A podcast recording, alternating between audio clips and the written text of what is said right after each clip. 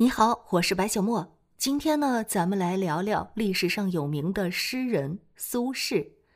在一零七五年一个春日的早晨，天还没有透亮，苏轼就翻身而起，穿衣、洗脸、梳头，一气呵成。三十九岁的他，身体没有半点疲惫。半个时辰后，密州衙门一群保温杯中泡枸杞的官吏们热烈讨论着大宋帝国的局势。他们呀，唾沫横飞，手舞足蹈的样子，像极了键盘侠。有人说呢，听说司马光在编历史书，进展很大。有人说啊，去年王安石被罢免宰相职务，今年二月又被召回了，看来变法要继续了。说罢，小心翼翼地看一眼苏轼。有人说，西北的王绍才厉害，他在西河打败羌人，开边千里，真是大宋男儿的楷模啊。苏轼呢，激动地喝了一口茶，眼中闪过莫名的神采。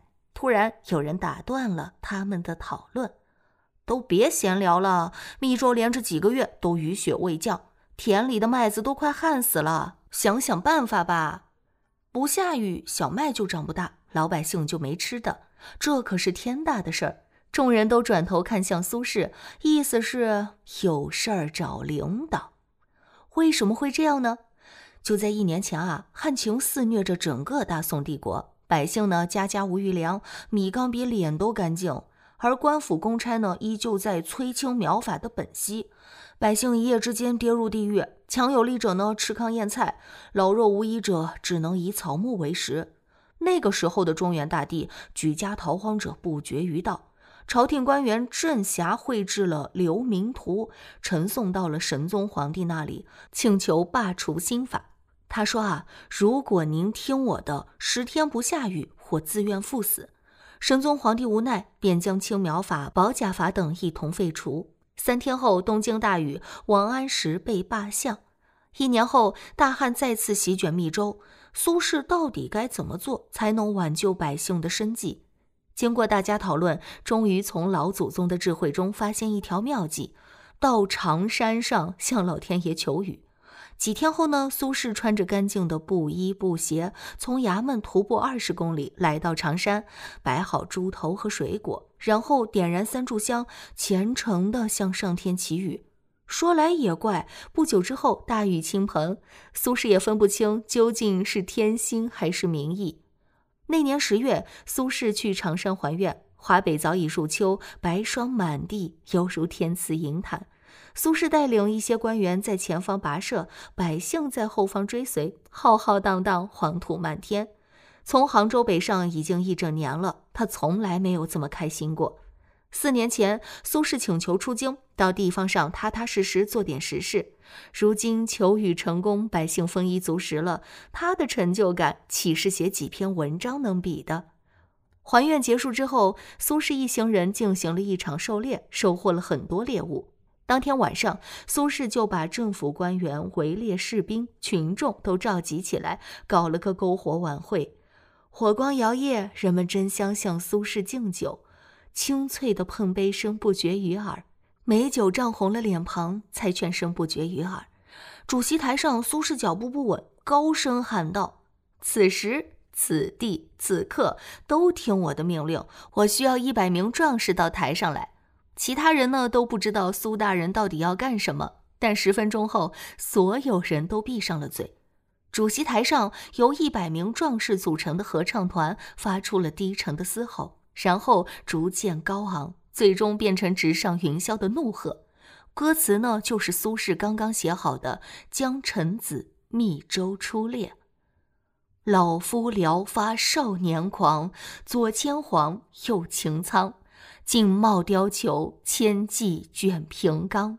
为报倾城随太守，亲射虎，看孙郎。酒酣胸胆尚开张，鬓微霜，又何妨？持节云中，何日遣冯唐？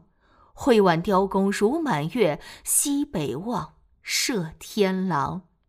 如果你还不能理解的话，请想象一下黄河大合唱的场景。风在吼，马在叫，黄河在咆哮。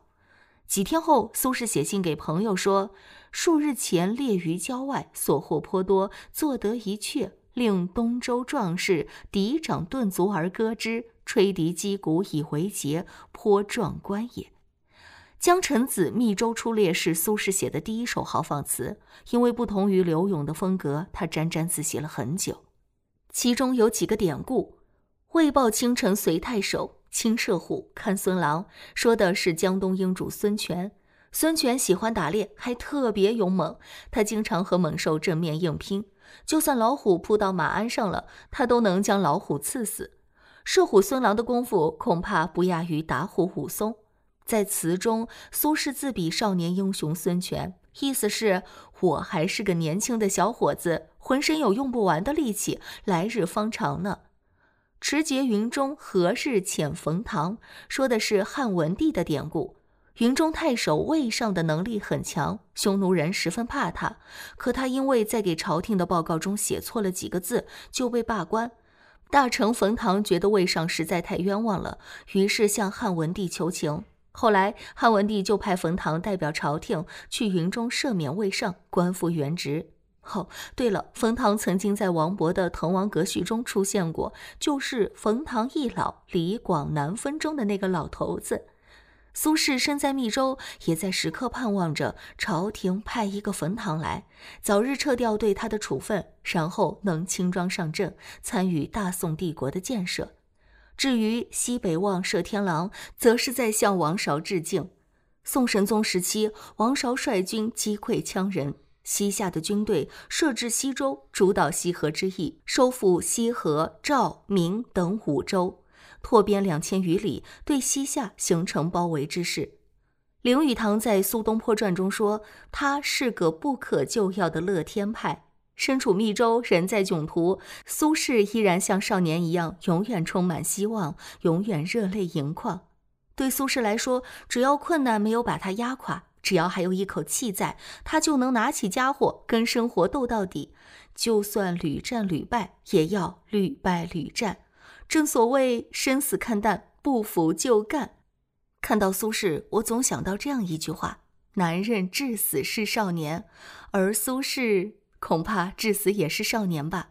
好了，今天的分享就到这里结束了。你还想听历史上哪位名人的故事呢？欢迎您在评论区留言。我们下期节目再见。